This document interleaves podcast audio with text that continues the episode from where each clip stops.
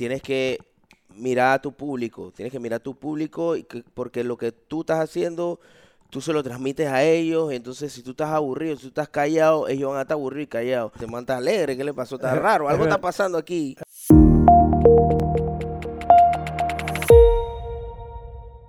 Bienvenidos todos a otro episodio más en Personal Upgrade Academy. Episodio número 89, señores. Gracias nuevamente por acompañarnos, por estar con nosotros semana a semana. El episodio de hoy vamos a hablar, y, como siempre me gusta darles, antes de, de que pase el invitado, siempre me gusta darles una premisa de lo que yo siento que puede suceder y que podemos conversar en este episodio. Siento que como tema central vamos a tener el arte, que es algo que personalmente me apasiona y claramente a quien se va a sentar aquí con nosotros también. Y me interesa mucho porque le conozco desde hace varios años, nos conocimos en, en el medio cuando yo trabajaba en, la tele en aquel entonces, que bueno, ahora estoy de vuelta. Eh, pero nos conocimos hace un par de años, calculo yo hace como siete años, pero realmente nunca he tenido la oportunidad de conversar con él y conocer cómo él quedó metido en el arte, de dónde nació su pasión por el arte y todo lo que ha hecho en el arte. Em, hace poco también por aquí pasó un artista que nos comentaba y, y me va a interesar mucho conocer su opinión de que siente ella que Panamá es una tierra de mucha gente creativa, mucha gente con talento, muchos artistas, pero que sin embargo los espacios, ella eh, eh, en su... em, Personalmente ella lo que hace es arte, pintura, y ella sentía que no hay espacios, tal vez, o, no somos el país que más promueve los espacios donde se pueda desarrollar el arte, y que tal vez no están las plataformas de la, de la mejor manera plasmadas para que la gente pueda desarrollar el arte. Y bueno, muchos de estos temas vamos a estarlos tocando. Estoy muy feliz de haber podido eh, finalmente eh, cerrar, digamos, este, esta entrevista para este episodio número 89. Muy feliz de tenerlo por acá. Bienvenido, hermano Robiño. Adelante, hermano. Bienvenido. ¿Cómo estamos? Tiempo, tiempo, un rato sin vernos ya. El mismísimo Robbie Show. Ahí estamos. Sí, teníamos rato que... ¿Ahí me escucha bien? Bien, mi hermano, excelente. Bienvenido. Hey, hermano, Excelente. eh, nuevamente gracias por ¿Cómo me quedan aceptar. los headsets? ¿El headset? Belleza, Sí. estamos bien, estamos bien. ¿Me escuchan escucha- bien? Estamos bien, se te escucha bien. Aquí estamos monitoreando, estamos bellos, todo bien. Eh, bueno, primero que nada, hermano, como siempre, gracias por aceptar la invitación y gracias por venir a compartir. Sé que de esta conversación estoy seguro que muchas personas que les gusta el arte, eh, personas que tal vez estén en, en esa lucha constante que es desarrollarse y, y ser un artista, seguramente podrán aprender mucho de tu camino y de tu recorrido.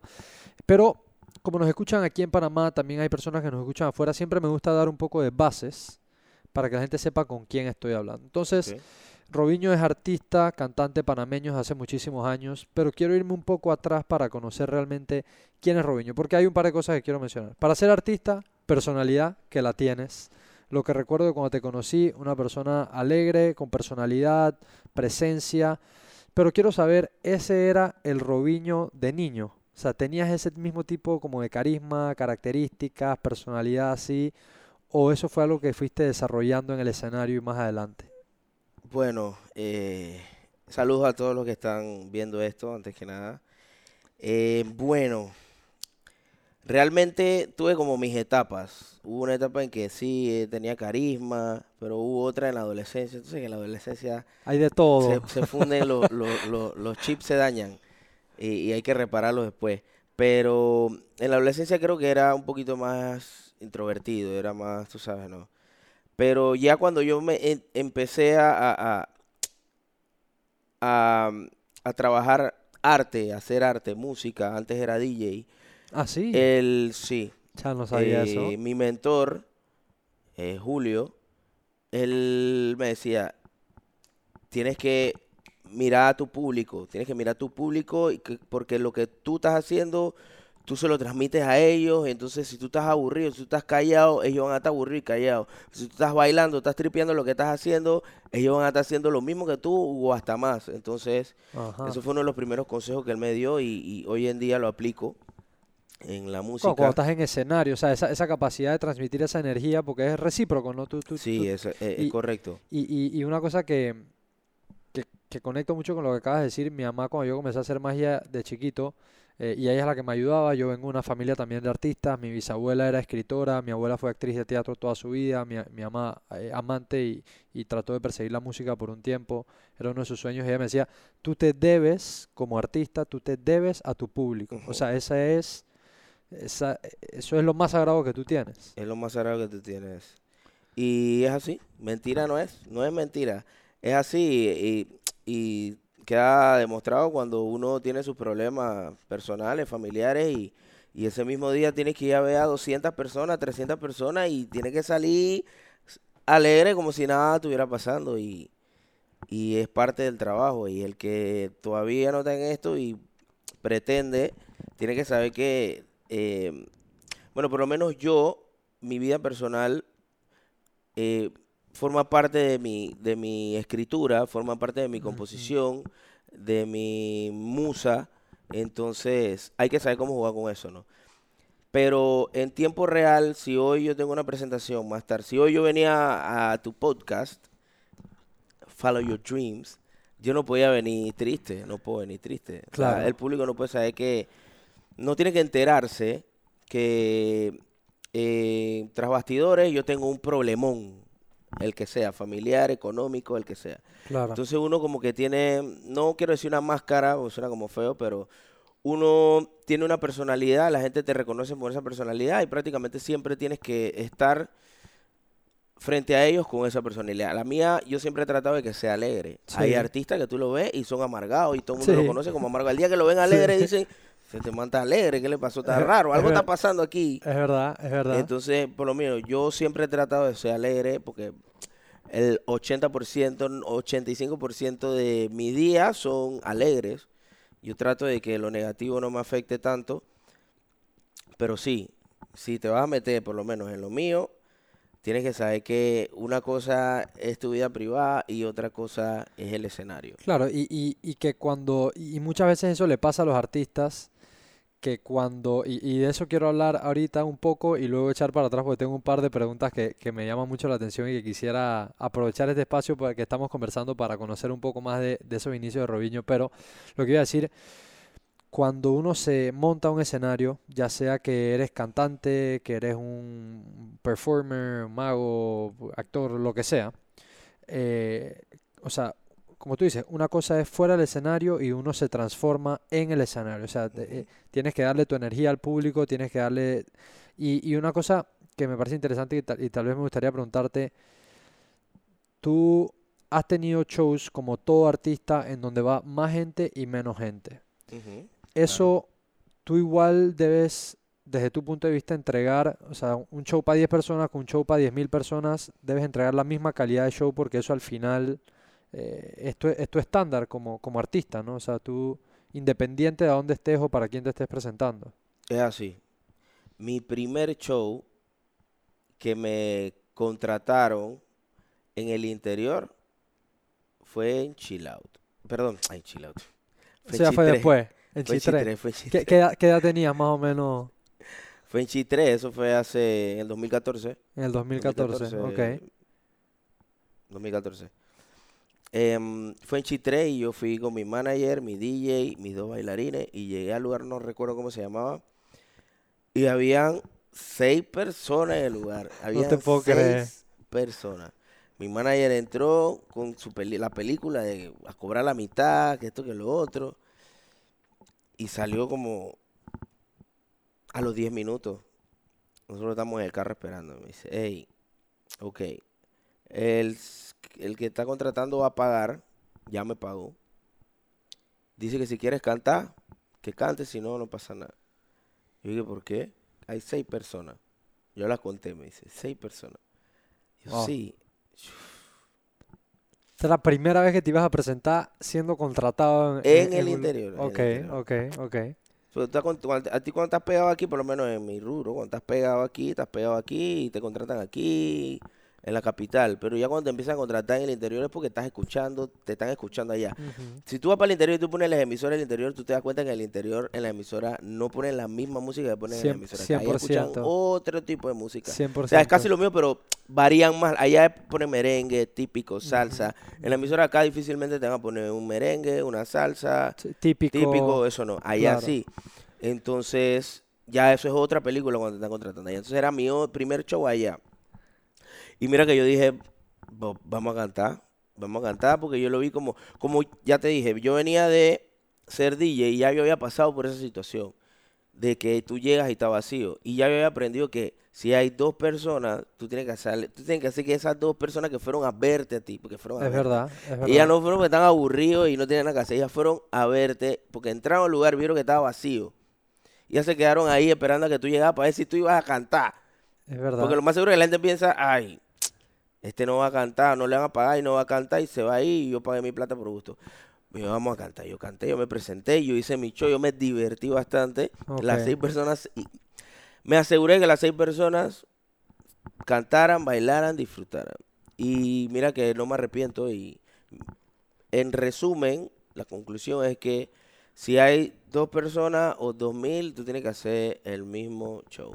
Claro, porque al final... Entonces, la gente no tiene, al final el, el, el- el público no tiene la culpa de nada de lo que haya pasado. Si no te pagaron, si vas a cantar y el, no te pagaron la, el, no te cancelaron el 50% del show, pero tú decidiste cantar, tienes que hacer tu show alegre, no puedes hacer el show amargado ni cortito porque no te pagaron. Claro. Si te vas a trepar, aceptaste las condiciones, después de, entonces tienes que, tienes que hacer tu presentación. Sí, como da- como tú dices, da tu mejor cara, sean dos o, Claro. do- o dos mil personas, porque al final me gustó, me gustó mucho la forma en que lo pusiste de que ese es otro ser humano, otra persona que está ahí y fue a ver, en su verte. tiempo Sí. y fue a verte y se quedó dos personas, seis personas, mil personas y está ahí para disfrutar tu show. Me recuerda mucho, no sé si has escuchado, hay una banda aquí en Panamá que se llama Entre Nos, que es una banca, Claro, una sí. banda como de funk, que ellos Sí, son sí, sí. amigos míos y les pasó igualito a lo que tú estás contando cuando fueron a tocar por primera vez a- al interior. Fueron a Chor- eh, sí, fueron, la primera vez que tocaron fuera de la ciudad fueron a Chorrera y habían creo que 10 personas también. Me acuerdo perfecto ese cuento y los manes dijeron, vamos para encima. Es que uno también va con el mood ese de que, que voy a lo mejor de mí. Entonces cuando tú llegas y que no, que ya tú tienes, el ki ya lo tienes recargado, y tú tengo que soltar, tengo que Claro. liberar esto, entonces vamos Y- para encima. Y, y es que para el artista también estar en una tarima es como... Es- es- uno lo disfruta, claro. Si uno, uno disfruta los ensayos, cuando Claro. estás con la banda tu encerrado y nadie te está viendo y tú lo disfrutas. Uno termina el, el ensayo y dice, "Chas, qué buen ensayo, loco, muchachos la votaron, buen ensayo porque uno inclusive ahí uno lo disfruta. Imagínate en el escenario con las luces, la tarima, o sea, Claro, sí, aunque es- haya dos personas, uno Eh, quiere hacer su Es otra, es otra experiencia. Ahora, echando un poquito para atrás que me interesaba preguntarte esto y, y- y- y creo que esto es, es interesante en ir construyendo un poco la, la historia, tu historia como, como artista. ¿Dónde fue el momento o por qué razón llegó la música a tu vida? No sabía que había sido DJ o que comenzaste como DJ, que tuviste este mentor eh, que te dio esas palabras que, que han resonado, se han quedado contigo. Pero ¿cuándo, ¿cuándo llegó ese momento? ¿Cómo llegaste a un plato por primera vez para mezclar? ¿Dónde viste que había una oportunidad? ¿Quién te invitó? ¿Había alguien músico en tu familia? ¿Cómo, cómo fue esa parte de...? Porque el arte, si bien es cierto, está ahí, no todo el mundo se siente ni llamado al arte ni conecta con el arte. Ujú. ¿Por qué? ¿A dónde? ¿Cómo? Bueno, em, Andy, un amigo mío de, de Pueblo Nuevo, yo crecí, nací, crecí en Pueblo Nuevo. Y Andy tenía, él, él era DJ de, de estos virtuales con Atomix y Virtual DJ y esos programas que están por ahí gratis. La, la versión esa Virtual DJ, 15 minutos. Virtual DJ, yo me acuerdo. Yo tenía un Sí. friend que le gustaba mezclar, hacía unas porquerías, pero le Ah. gustaba, le gustaba, le gustaba Bueno, mezclar. antes de Virtual, Virtual DJ estaba Atomix.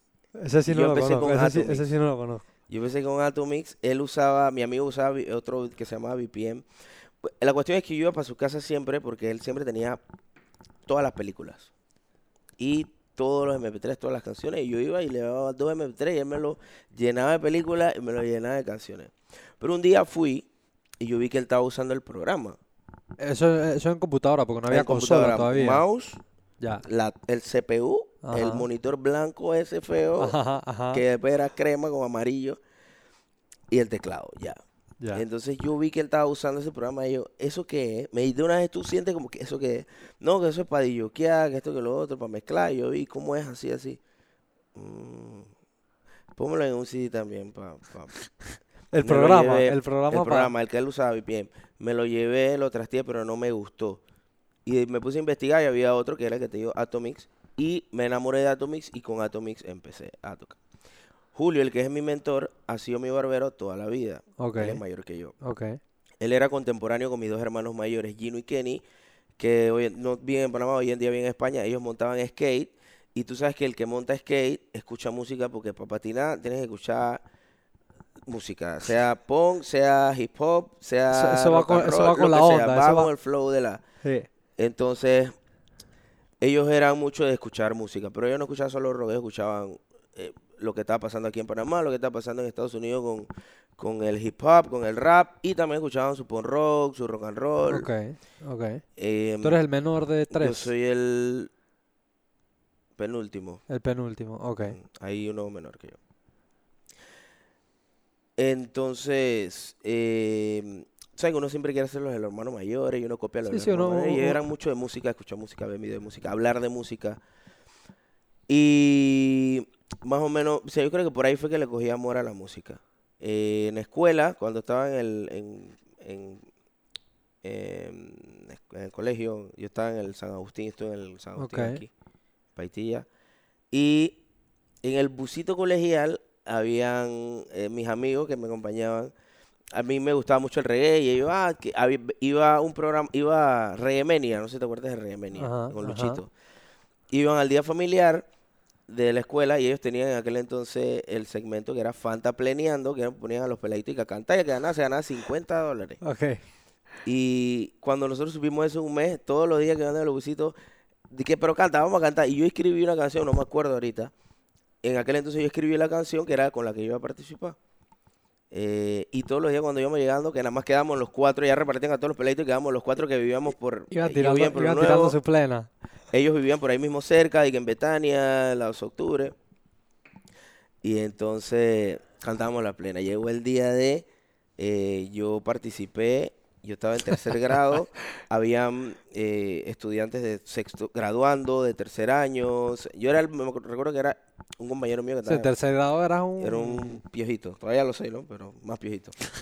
Entonces gané la competencia, me gané mis 50 dólares y con eso hice mi primera inversión em, de que, que tuviera que ver con arte y con música. Compré una grabadora en mismo, en Panafoto, era lo que queda aquí, No, audiofoto. no, eh, Gra- Grant Morrison tuvo aquí un rato. Al lado de Grant Morrison había como un Panafoto, un audiofoto, algo. Audiofoto, audiofoto, Audiofoto. audiofoto. Fui ahí y me compré una grabadora de cassette, en aquel entonces era cassette, porque tú, para grabarme, para empezar a grabarme, tú metías un cassette Ajá. y no tenía para micrófono, pero si tú ponías rec en los audífonos, entonces los audífonos siempre, el, creo que es el derecho, tú lo puedes usar como micrófono. Ok, ok. En aquel entonces, no sé si todavía funciona, el derecho grababa, entonces yo grababa mis canciones, mis ideas ahí.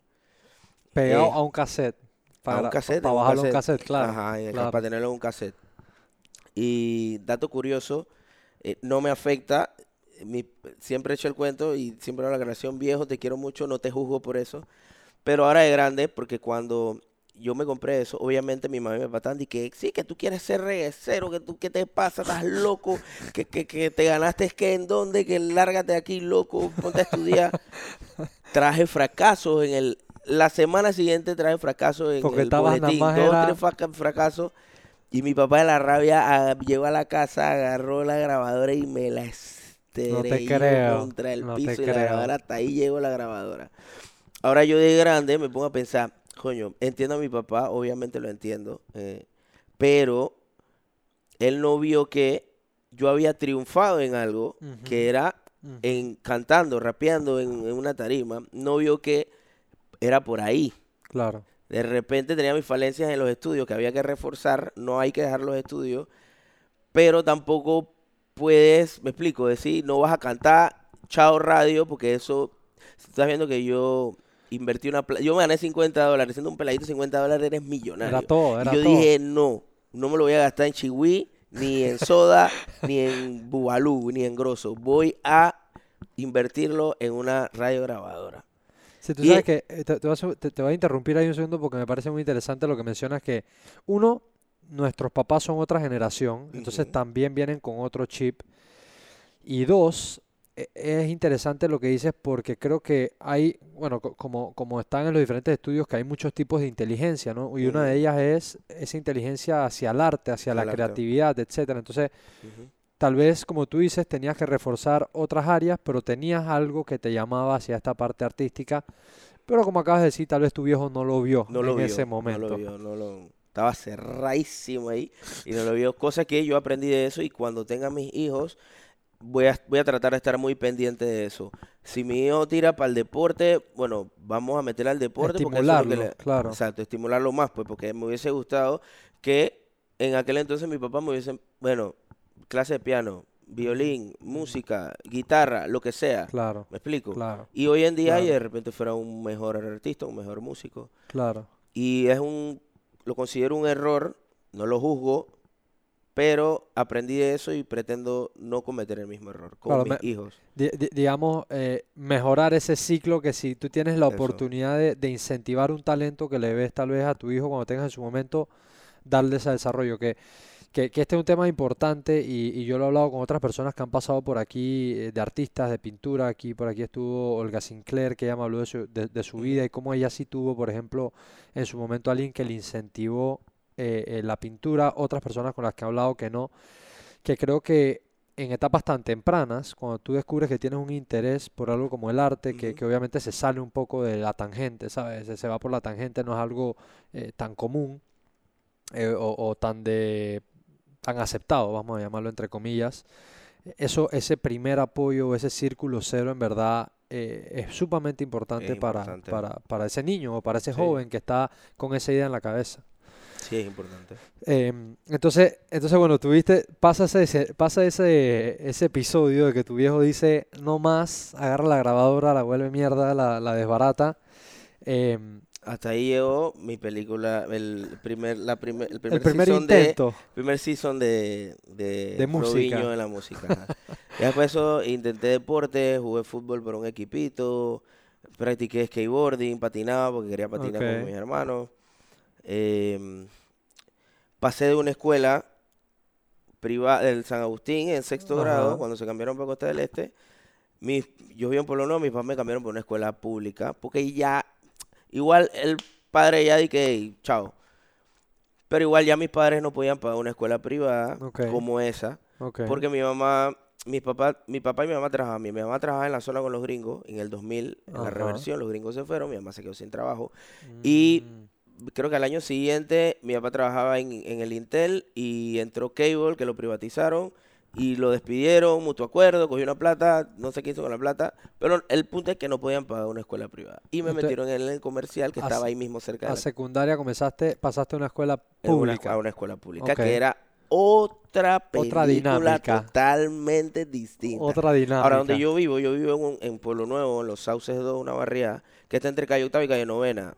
Eso no es, no es cero yesada, esa es, puede ser clase media baja, para que tengan una idea más o menos. No es que yo estaba tan perdido de qué es lidiar con gente del gueto, gente de barrio. Claro. Pero si estabas en el San Agustín esos primeros años y era otra dinámica. Era estoy otro- totalmente de acuerdo que, distinto. que, que, que- y, y aquí en Panamá, las personas que son de Panamá lo sabrán y las personas que no estén escuchando esto, uy, y seguramente esto, esto se replica en los, en los distintos países de Latinoamérica, eh, lastimosamente la educación y tal vez el, el ambiente que brindan los planteles de educación, hay una línea clara entre lo privado y lo Sí, público, sí, o sea, sí, sí, sí, se, sí se nota, ¿no? Entonces, tienes lejos. este cambio y secundaria arrancas ya en este colegio, te quedaba más cerca de tu casa. quedaba más cerca de la casa. Y em, yo venía de, la de- Me dejé el reggae y ya, como me metí en el skateboarding, ya era en TV, Limp Korn, todo lo que ponían en TV. Blink, Plus lo que vaina. escuchaban mis hermanos, porque en los videos de skateboarding, la música, yo escucho, por lo menos en ante- hoy subí una historia con, con um, People Strange de The Doors. Ajá, ajá. Eso, yo hoy, en esto ya me puse, pero yo de dónde, sí, sé que es de ellos, pero ellos no, realmente en la casa no ponían ese tipo de música. Y era, me puse a pensar que era en los videos de skateboarding, siempre viene con música. Claro. Y eran canciones que ponían en los videos que yo veía todos los días, me ponía a verlo y ahora de grande y que ¿Qué- ¿Y, y skateboarding qué? ¿Tiempo de Tony Hawk y estos manes así? tiempo de, ajá, Tony Hawk, Chad, Chad, Chad Muska, ¿quién más está por ahí? No recuerdo los nombres, el chino este, ¿cómo se llamaba? Hay un Todo lo que un salía en el juego de Tony Hawk, que que salía un de poco de manes ahí en ese juego de, de skate. Y exacto. Y, y hoy en día escucho The Doors. O sea, ¿quién se imagina que, que un cantante de reggae puede escuchar ese tipo de música, pero es lo que Claro. me gusta, con eso crecí. Y, y una pregunta, ¿sientes que esas influencias haber escuchado otro tipo de música ha formado parte de tal vez como tu conciencia como, como artista? Claro que sí, sí, súper sí. Lo aplico, o sea, lo aplico en el escenario, lo aplico a la hora de escribir, en métricas, eh, escucho cosas, frases, frases que dicen, eh, eh, vainas que hacen en el escenario. Yo me pongo a ver videos de, de Korn, de, de Metallica, Korn, Limp Bizkit, me gusta Rancid, esto ya está escuchando 311, eh, NoFX. O sea, siempre vas a sacar algo, Claro. siempre vas a sacar algo, por lo menos yo siempre quedo rescatando algo, aunque sea una cosita que nadie lo note, viene de ahí. Pero hay de- influencias de, y- de todo. de, de esos todo. distintos géneros que en algún momento o te gustaron o todavía te gustan o estuviste expuestos a por, por, esta- por, esto, to- por, por todo este cuento que nos estás, que nos estás Sí. contando. Cuando regresé al reggae, cuando entré a la escuela pública. Eh, yo entré a la escuela pública, todo el mundo escuchaba reggae Claro. y yo era de que, de que, de que con una skate, de que, de que con con otro flow, y mis amiguitos me jodían, de que "Che, este man, este loquito y vaina, y que con skate y vaina. Pero al final me quedó atrapando, me quedé enamorando nuevamente del reggae. Un amigo, eh, Augusto Cano, me acuerdo que me puso una canción, que en aquel entonces escuchaba Bultrón aquí, Ajá, ajá. que era el reggae de Jamaica. Y me puso una canción de un artista y esa canción me quedó y me gustó y me gustó y ya después fui buscando otra y quedé ya envuelto en eso, En ese género ya. En ese género y ya me quedé ahí. En la escuela ya pasó lo de Andy con, que, con el programa de DJ Ajá. y me acuerdo que yo hacía mixes, yo iba con, yo iba con mi computador son a tocar en la fiesta de mis amiguitos. Me acuerdo que les cobraba, al más que, el que más le cobré, le cobré 15 dólares.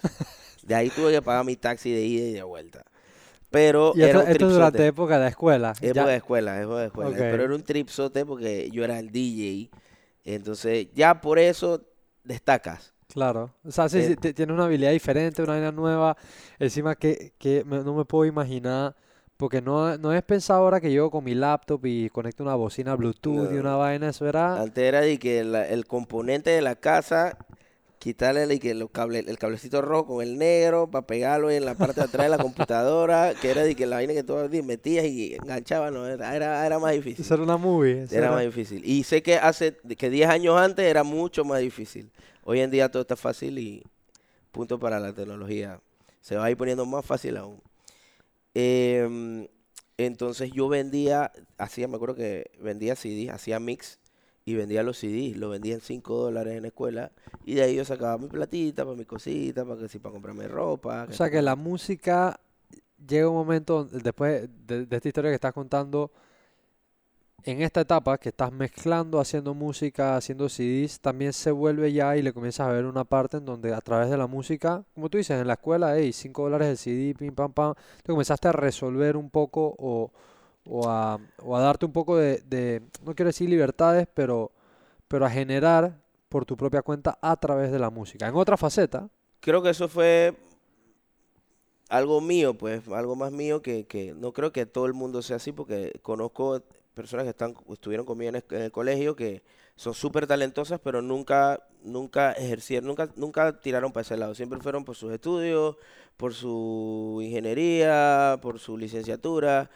Y todo el arte, la parte de ellos artística, la dejaron aparte como para... Y que ah, cuando estoy en mi casa, y que los domingos me pongo a tocar la a guitarra. llamear o lo que sea. Y son súper talentosos. Y nunca los vi tratando de lucrar con eso. Yo sí de chiquito siempre, no sé por qué, siempre eh, estoy pensando en cómo hacer plata. No sé. Vendí duro, Tenías ese vendí- chip, sí, tenías ese chip. Hacía duro, lo vendía en mi casa, hacía helado y vaina, se lo vendía a mis compañeritos. o sea, siempre mi mamá súper molesta porque le llenaba la refri de duro, le llenaba la refri, iba a la estrella azul y compraba el tanque ese Ajá. grandote y eso nada más entra en la refri y no había espacio para maná. Pero siempre me apoyó con, con mis em- pequeños emprendimientos y a lo que voy es que sí, yo me di cuenta que me gustaba la música, que tenía una habilidad, pero al instante dije, ok, tengo la habilidad, tengo que aprovechar, tengo que hacer plata con esto. Claro, o sea que, que siempre, siempre tuviste entonces ese, e- e- ese chip de, Sí. de, de- Estabas como un paso adelante, pues no solamente estabas pensando en lo que uno muchas veces está pensando en la escuela, que es pajaritos preñados y, y, ¿sabes? Tienes la cabeza en otro lado y, y las yales y la vaina y la salidera, pero tú tenías ese compuesto también de ver cómo, a dónde buscabas una oportunidad. Mm. Te quería hacer una pregunta, lo que dijiste de que sientes tú o recuerdas tú que tuviste compañeros que se les daba el arte, música, tal vez un instrumento, lo que sea. ¿Tú crees que, si tú tuvieras que decir, ¿tú crees que ellos no lo persiguieron o no siguieron buscando la música porque realmente no les gustaba o porque no era como aceptado? O sea, imagínate, si hoy día todavía, que han pasado muchos años, el arte es todavía visto como mm, dudoso, Sí. ¿cómo tú crees que era eso hace varios años atrás? Varios años atrás, y te doy el ejemplo de, te dije el ejemplo de lo de mi papá. Hoy en día, puede que todavía duden de- del futuro de un artista, pero creo que eso ha cambiado bastante porque por lo menos aquí hay exponentes del género urbano, regueceros, eh, raperos, cantantes de reggae, como lo quieran poner. Eh, Sesh, ya él demostró que, que el reggae da plata. O sea, estamos hablando de una persona millonaria ahorita mismo. Entonces, y eso fue a punta de, de hacer eso que la gente, eh, que es mal visto, pero no sé si todavía es mal visto, pero en aquel entonces, para responder tu pregunta, era mal visto. Me atrevo a decirlo que eran de 10 personas, puede que una, ah, sí, que, ay, está bien, dale. Pero qué va, los padres veían eso mal. Eh, hoy en día es muy diferente, es muy diferente. Hay más, hay más Hay oportunidades más también. oportunidades, hay muchas más oportunidades. O sea, si tú quieres ser músico, no, realmente no necesitas apoyo de nadie porque em, tú puedes hacer música tú solito, todo está cerca, a, a las manos. Puedes hacer una canción, Puedes descargar puedes cargar una aplicación, instrumentales, o sea, todo es fácil ahorita mismo. Claro. Compra tu micrófono, tu computadora, tu programa, un tutorial que te enseña cómo grabarte y grabas tu demo. Claro, o sea, Empiezas con un demo, obviamente no va a ser un, no va a ser un trabajo profesional, pero con eso, créeme que hace 10 años no era imposible. O sea, tú tienes que ir donde un productor y que el productor te quisiera grabar si no tenías 1800. claro, es- ahora tú lo puedes hacer si quieres. Invierte 500 dólares, una computadora, te compras un micrófono baratito, bueno y barato, eh, unos audífonos. Y va y para encima. Sí, y, y- ahora, ahora como tú dices, es mucho más accesible a, a lo que era antes. Antes era muy exclusivo, entre comillas, o tenías la plata para hacer la inversión, o tenías el contacto de quien te iba a poner el estudio. Entonces hoy también las plataformas digitales han abierto ese compás y eso también, como tú dices, tu primera canción o tu primer intento no va a ser un ca- una canción ni vas a hacer un disco, pero cuando ves el resultado de una pieza finalizada, eso también incentiva al, al artista, o sea, te da ganas de hacer más. Te ganas de hacer más y, Y la próxima vez lo quieres hacer mejor. otra, sí. No respondí tu pregunta de lo de eh, mis compañeros, si no siguieron el camino de la música, si lo hicieron porque no tenían apoyo, porque no quisieron. Yo considero que depende de ti. Y se lo he dicho a muchos artistas que están empezando. Que y yo los veo, me dicen, no, que vamos a hacer una canción, que todos quieren hacer canción contigo cuando están Ujú. empezando. Todos quieren que le digas que sí. Pero yo aprendí que muchos te van a pedir, pedir, van a decirte, yo quiero porque quiero meterle y ese es mi sueño. Pero me encontré a varios meses después y, hey, y la canción, la, la- tu carrera, que no, ve que me puse a estudiar X carrera, tú sabes, no, dejé eso ahí, stand-by mientras tanto, porque necesito terminar mi carrera para después meterle a eso. Ajá, Y yo digo, entonces significa que eso no es lo que tú querías hacer, lo que tú quieres hacer es lo que estás estudiando ahorita mismo. Claro, Si tú- eso es lo que tú quieres hacer, estudia eso, claro. métele a eso, enfócate en eso. Si eso, la música es una carrera igual que cualquier otra. Eh, tal Pero cual, tal Está cual. todavía estigmatizada con eso como que, sí, y, ah, y tú cantas. Ah, todavía me lo preguntan. ¿Y qué más haces? ¿Y, qué- qué- y, y- y solo haces eso? A los doctores no le preguntan, di, ah, eres doctor. Ah, ¿y qué, y qué más haces? ¿Tienes otro trabajo? Es verdad. Y eso indica de Es que la gente todavía, quizás inconscientemente, lo ven como que uno no puede vivir de la música. Del arte, sí. Y yo le digo, ¿cómo tú me vas a decir que yo no puedo vivir de la música si los salseros se mueren cantando salsa Es verdad. y con buco plata? Es ¿Por verdad. qué yo no puedo? Y Sí, es un me- estigma. Es muy buen punto ese que dices de, de- no, no- no lo pudiste haber expresado mejor, de que ciertas carreras Ah, ¿tú qué haces eso? Ah, tú eres banquero. Ah, bien. Ah, ¿tú trabajas en seguro? Ah, bien. Ay, ¿tú qué haces? Ah, no, yo hago negocio. Ah, bien. Ah, ¿tú eres artista? Ah, ¿y, ¿Y qué más y- haces? y qué más haces?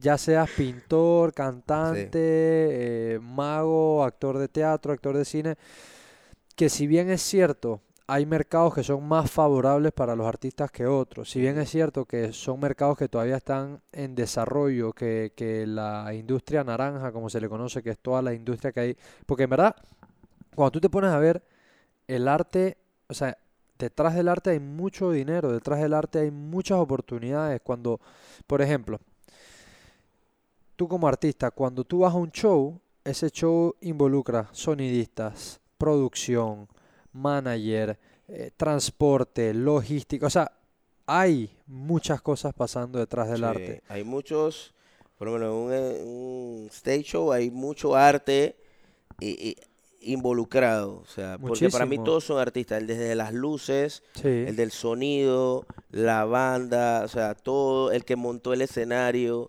todo eso para mí es arte porque al final se ver solo, un- uno va al concierto y dice, tremendo show. sí, O dice, estuvo bueno, pero el sonido, ah, está más o menos. ¿Qué se, pasa? se dañó una que a bocina. veces O pasa. las luces, no sé, me, encandilaban las luces. Entonces, cuando todo está trabajando de la mano, uno dice, no pudo haber quedado mejor. Y es Sí. porque todo se dio como tenía que ser. Claro, así mismo pasa a- dentro del arte.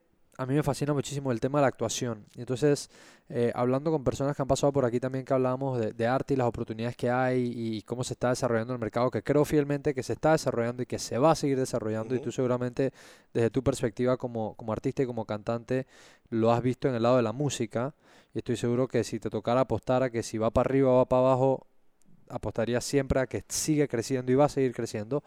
Por ejemplo, en, la, en el cine, cuando han venido estas producciones grandes aquí a Panamá, que lastimosamente tal vez todavía la empresa privada no se ha dado cuenta o el gobierno, ni hablemos del gobierno, tampoco se ha dado cuenta que detrás del arte hay muchas oportunidades, pero cuando vienen una de esas producciones aquí, la cantidad de, de, de recursos que dejan en nuestro país es increíble. Contratan a la gente que hace luces, contratan a la gente que es gaffer y mueve las vainas, contratan a la gente que hace cámara, contratan a gente de logística, tienen que comprar comida para el crew todos los días. O sea, son un montón de gente que está involucrado en estos proyectos que uno, y tal vez pasa mucho que como no hay mucha, o no estamos tan avanzados en la cultura del arte, no nos damos cuenta y dije, ah, fui a ver un show y ese show lo hace nada más Robiño que canta.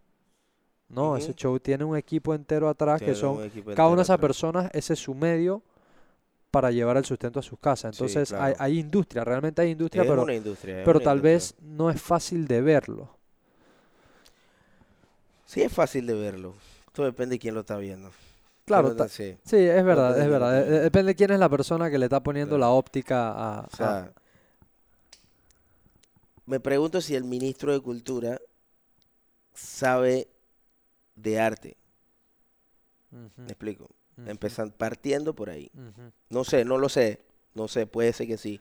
Pero considero que si fuese, ya lo supiera. Claro, Me atrevo a apostar a que no.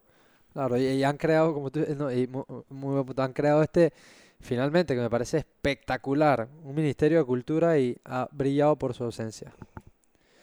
Que, que maravilloso, finalmente le han dado un lugar donde se pueda gestionar, se pueda promover. Aquí en Panamá, nuevamente, y lo vuelvo y lo repito, yo conocí una cantidad de personas con talento, artistas, con oportunidades, y personas que no solamente están haciendo, sino que tienen ganas de, de dar para atrás y de ayudar a los que también tienen hambre, hambre de hacer. Porque tú lo mencionaste eh, ahorita y creo que, el- por ejemplo, el que tú estés aquí también denota de que tú quieres compartir tu historia, compartir lo que has avanzado, porque escuchando un podcast eh, en estos días escuché de que tú estás mejor preparado para ayudar a la persona que tú alguna vez fuiste. Es decir, tú estás en la mejor posición para ayudar a ese Robiño de hace 10 años que quería sacar su primera canción, por Sí. ejemplo. Contigo es una persona que podría conversar un artista nuevo y decir, hey, ¿cómo hago? ¿Por dónde voy? ¿Qué hago? Entonces, Y esa- lo he hecho, o sea, muy no, poco, estoy, estoy seguro que muy sí. poco que, o sea, no es que yo estoy por ahí y que, hey, ¿qué estás haciendo para aconsejarte? No, Pero, pero, el que se me acerca, se- en estos días se me acercó uno eh, y me estaba, o sea, estaba como un momento decisivo en su carrera, que si estaba en la Y, como dicen por ahí. Pa' acá o pa' Como allá. pa' allá. Yo le dije, hermano, o sea, lo aconsejé, pues, de acuerdo a lo que me estaba preguntando, y, y considero que el, cons- el consejo que le di fue bueno, pues. No sé si él lo recibió o no, pero yo siempre voy a, a, a, a- a aconsejarte de que sigas, sigas tu sueño, tu corazón, inteligentemente, Claro. y de que aproveches el tiempo, de que pienses bien las cosas, de que no, no tomes decisiones apresuradas tampoco y entre otras cosas. Pero sí, el, lo que soy hoy, puedo ayudar full a un aconsejar, full a un, a un prospecto, artista, amateur, para que no cometas los mismos errores que yo cometí. Claro, se Por lo menos los errores en base a mis errores. No sé, hay muchos errores en base a los que yo cometí. Claro, y que se ahorra un par de golpes en el Se camino, se es ahorra tiempo. Yo soy resultado de que aprendí a punta de los cocorrones. Yo a- a- aprendí a punta de los cocorrones. Ahora, eh, pre- pregunta interesante aquí.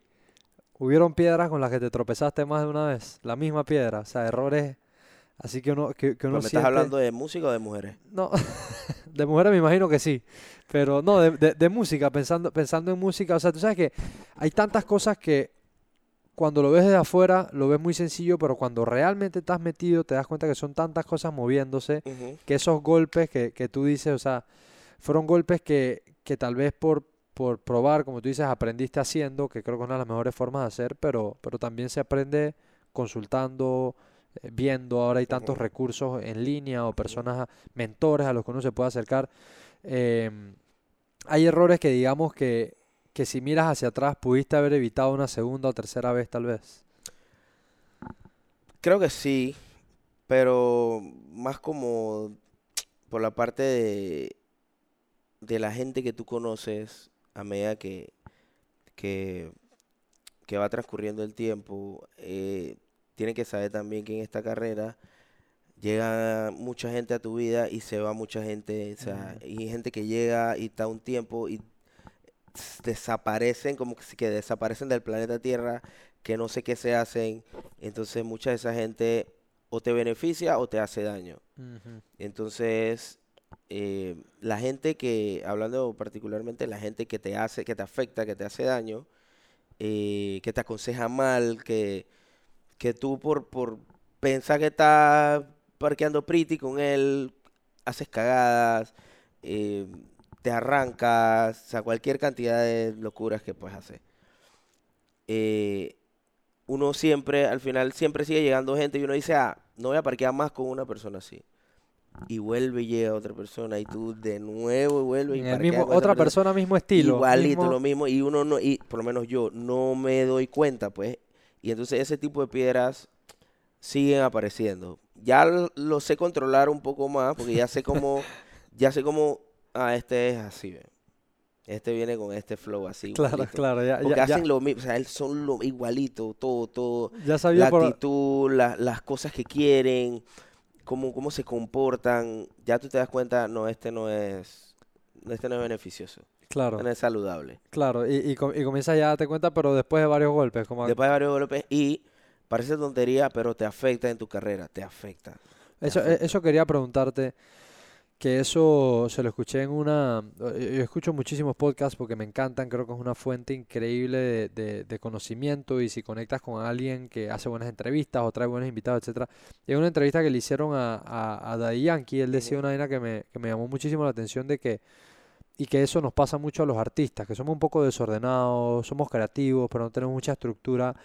Y él mencionaba algo de que, de que él vio gente con demasiado talento, pero que no eran disciplinados. O No sea, no tenían horas para meterse al estudio, no tenían horas, sino que cuando me provocaba o, ah, hey, esta, esta me fue bien, y, después se perdían por tres meses. No que se perdían del escenario, que se perdían de, de su arte, de su esencia, de escribir, de componer.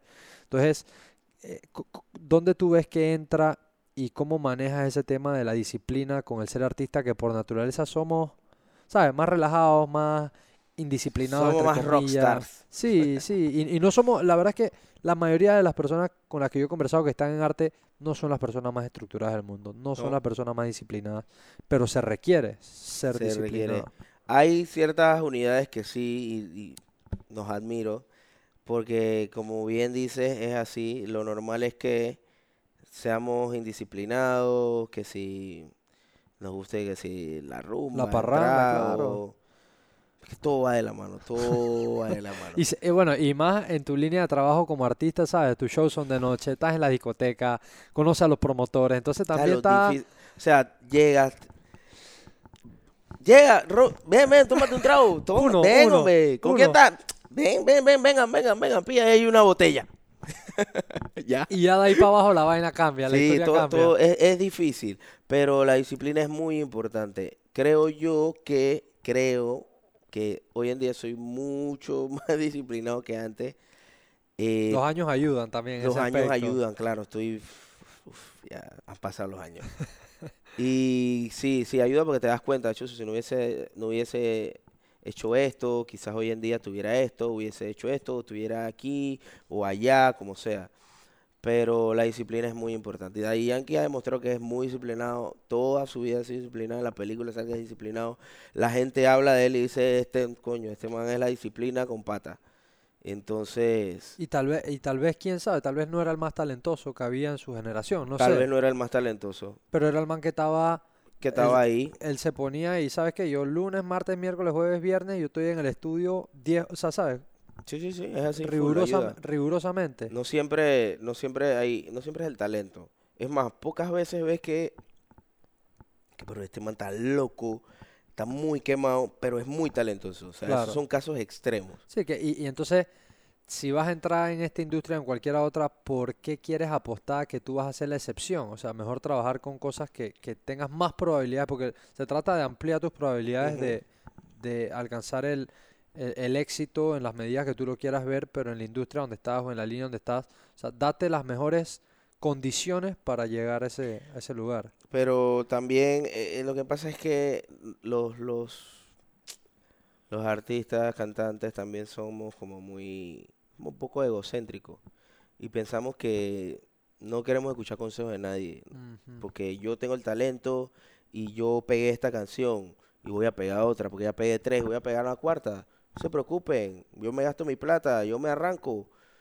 Me dejó esta ya, el que me deje, no me importa. Este man no me quiere hablar, que no me hable. Yo soy yo y yo soy el que está controlando, yo soy el que mando, porque yo soy el que está facturando tanto mensual. Yo soy el que está cantando todos los fines de semana en el interior y por allá y en Colombia. Entonces, eh, somos un poco egocéntricos en ese O sea, es, es fácil, es fácil, eh, digamos, cuando alcanzas cierto nivel de reconocimiento como montarse en esa, en esa película, pues. Sí, sí, es fácil, sí, o sea, hay que tener un, un toque de humildad siempre, hasta en eso, pues, porque tienes que reconocer donde estés, saber reconocer, bueno, estoy haciendo esto, tengo esto, tengo más que este, estoy, tengo más show que este, estoy ganando más que este, y este está bien, así que yo estoy más o menos a mejor que él, pero tengo que controlarme, eh, me van a llegar más, me va a llegar más gente, me va a llegar más contratos, pero no por eso tengo que sentirme más que, que, que, que aquel que en algún momento estuvo más arriba que yo. Claro, claro. Y tener todo eso fácil, mujeres, dinero, trabajo, oportunidades, a la orden del día, hace que tú pierdas el norte en cuanto a a dónde estás parado, pues. Ujú. Ni- tú ni te das cuenta. Y a Tú las cosas que deberías estar haciendo, tal vez. Exacto, no te das cuenta que, como dicen aquí en el gueto, este man se agrandó. Tú no te das cuenta cuando te agrandaste. Porque la gente que te rodea te celebran todo lo que hace. Todo te lo que hace. Por- todos y, caemos en el tema de la gente con la que te rodeas, que estamos hablando en antes, que te afectan. Ajá, Entonces, ajá.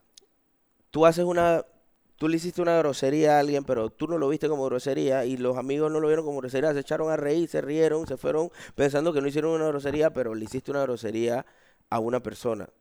Y esa persona se fue como que, qué grosero, qué mal este man, no pensé que fuera así. Tenía otra, otro concepto de él, pensé que era diferente, que esto y lo otro. Claro, Y así tú lo haces tres veces al día, varias personas te están viendo que estás así, tú no te das cuenta. claro, Uno no se da cuenta. Es difícil. El que se da cuenta, lo raro es que te des cuenta.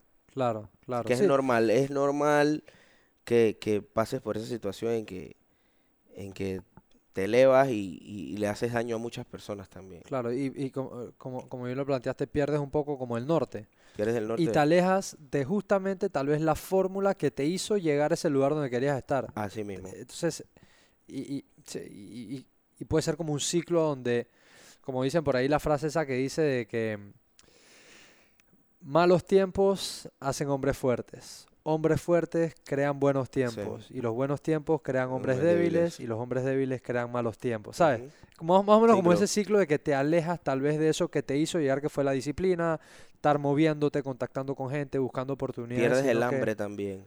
Ajá. Pierdes el hambre porque am, eh, en un principio tienes hambre de fama, de éxito, de gloria. Y cuando más o menos empiezas a tenerlo, ya como que engañas al estómago del hambre esa, o al cerebro, mejor dicho, de esa hambre.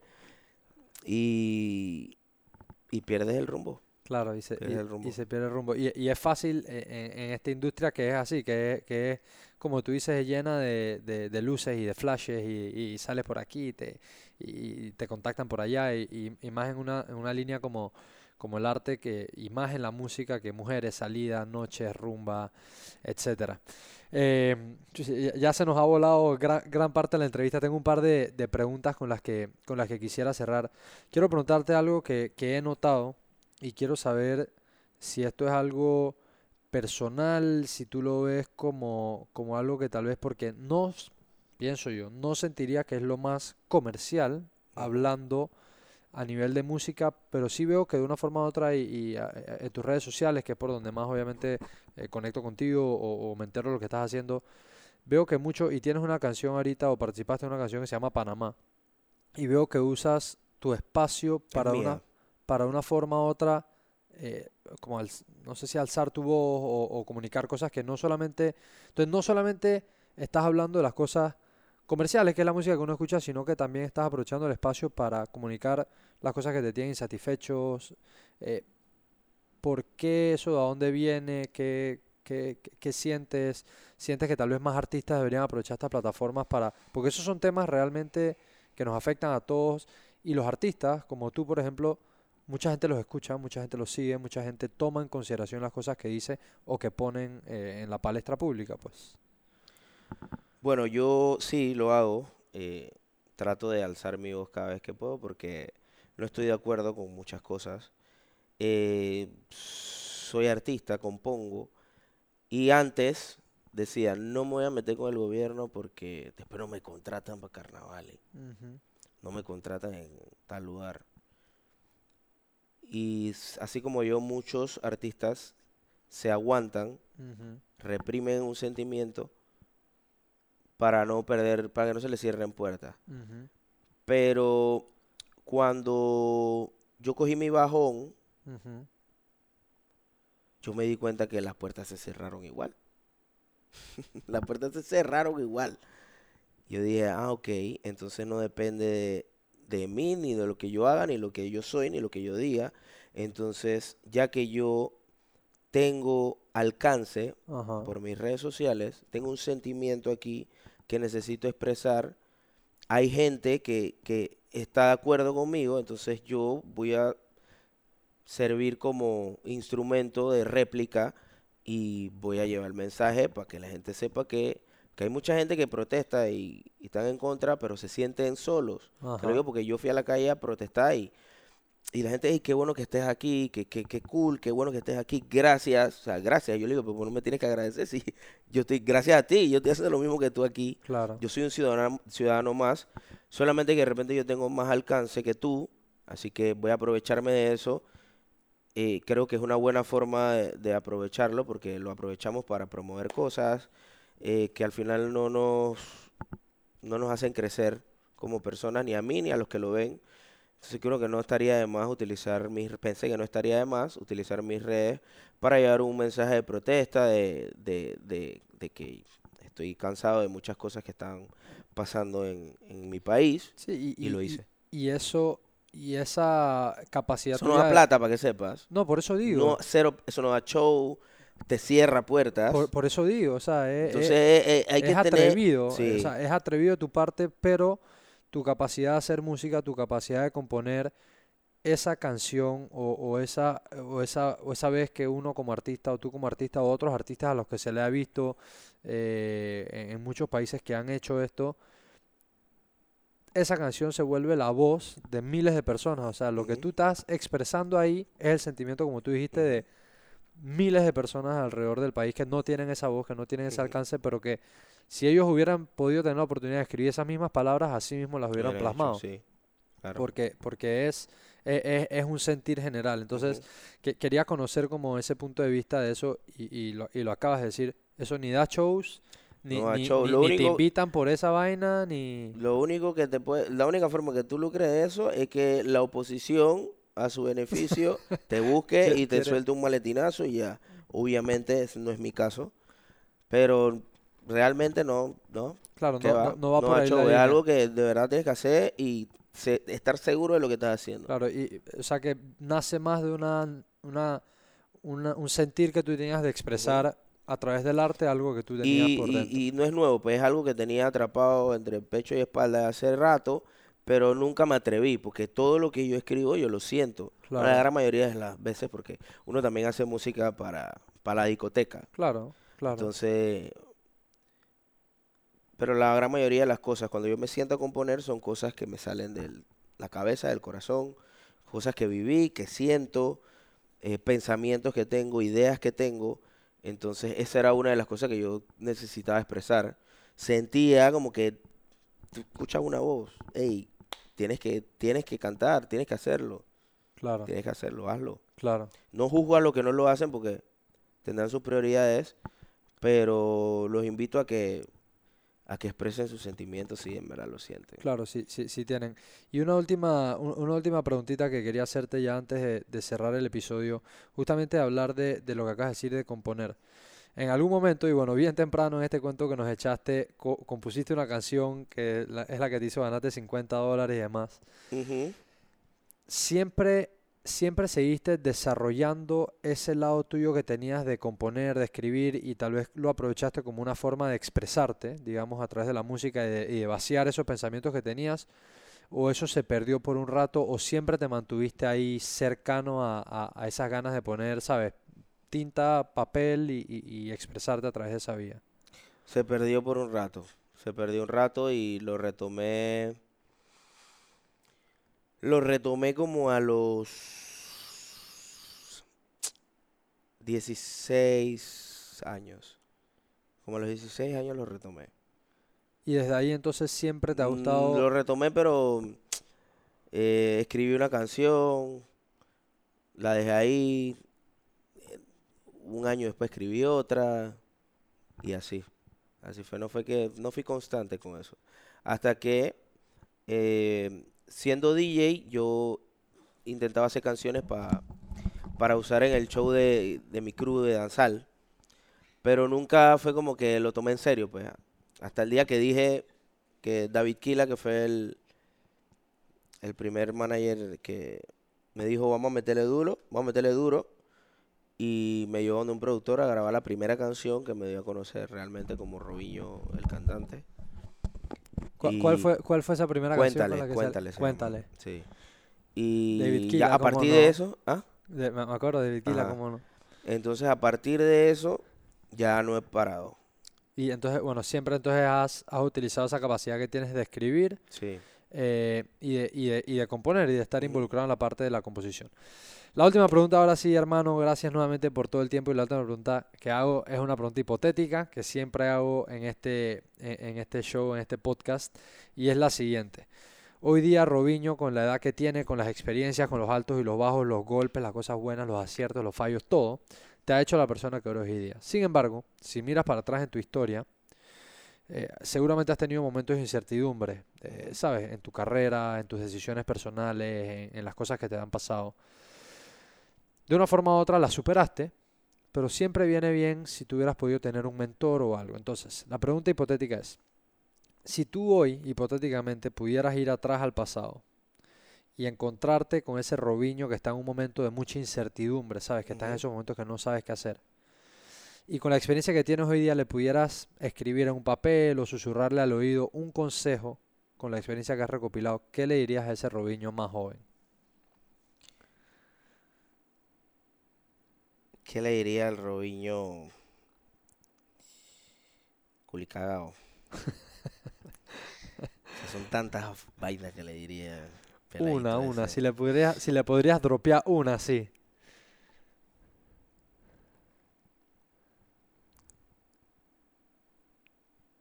Sigue. Sigue tu corazonada, hazle caso a tu corazonada. Nunca te vas a arrepentir. No te arrepientes de. No te arrepientas. No pienses dos veces hacer algo que, que quieres hacer. Cuando sientes un, escuchas el llamado, atienda el llamado. Porque si es algo que tú sientes que quieres hacer, hazlo porque no te vas a arrepentir. Pase lo que pase, nunca te vas a arrepentir de seguir tu, tu corazonada, tu, Tu tu llamado, intuición, tu tu vocación, llamado, claro, tu vocación. Lo que tú sientas vocación, hazlo. Quizás sientas que es vocación en el momento. claro. Puede que no sea tu vocación. Tú sientes que es tu vocación en el momento. Hazlo, no te vas a arrepentir. Dale, porque era algo que tú querías hacer. Claro. Porque muchas veces dejé de hacer cosas por escuchar a otras personas, no hagas eso, por esto, por lo otro. Yo sí, tienes razón, no lo voy a hacer. Y después me arrepentí porque yo dije, "Ch, si hubiera hecho eso. Claro. Claro. claro. Entonces, eso, Robiño, si me estás escuchando, soy yo del, Del del futuro. futuro. Así a tu corazón, siempre, nunca te vas a arrepentir así a tu Me corazón. gustó, me gustó. Claro, al final, al final nadie se conoce a, a- a uno mismo más que uno mismo y, y- y seguirse esa voz, porque uno tiene ese- esa voz interna que, que muchas veces la, la tiendes a validar o la quieres validar con gente externa que ni te conoce tanto, ni sabe cuáles son tus deseos, ni sabe cuáles son tus temores, ni tus ganas. Eh, entonces eso, se- seguir ese, ese llamado, esa vocación o, o esa, o esa corazonada, como tú lo dijiste, que tienes. Bueno, señores, eh, Robiño, ¿Cuánto hermano, tiempo hicimos? una hora. Ah, bien, Una hora, el episodio es de una hora. eh, las personas que nos escuchan y que regresan aquí todas las semanas lo saben, es una conversación de una hora sin guiones, donde conocemos a personas de todas las industrias, de todos los caminos de la vida, para conocer de sus historias, para que si tú estás en una situación similar puedas seguir creciendo profesional y personalmente. Nuevamente, hermano, te agradezco por el espacio A ti, bro. por, por la conversación, a todas las personas que están del otro lado, muchas gracias por acompañarnos. Si nos estás escuchando en audio, puedes ir a YouTube para que nos veas en video. Si estás en YouTube, nos puedes ir a escuchar en audio. Esto fue el episodio número 89 con Robiño y nos vemos la próxima semana el jueves. Bless.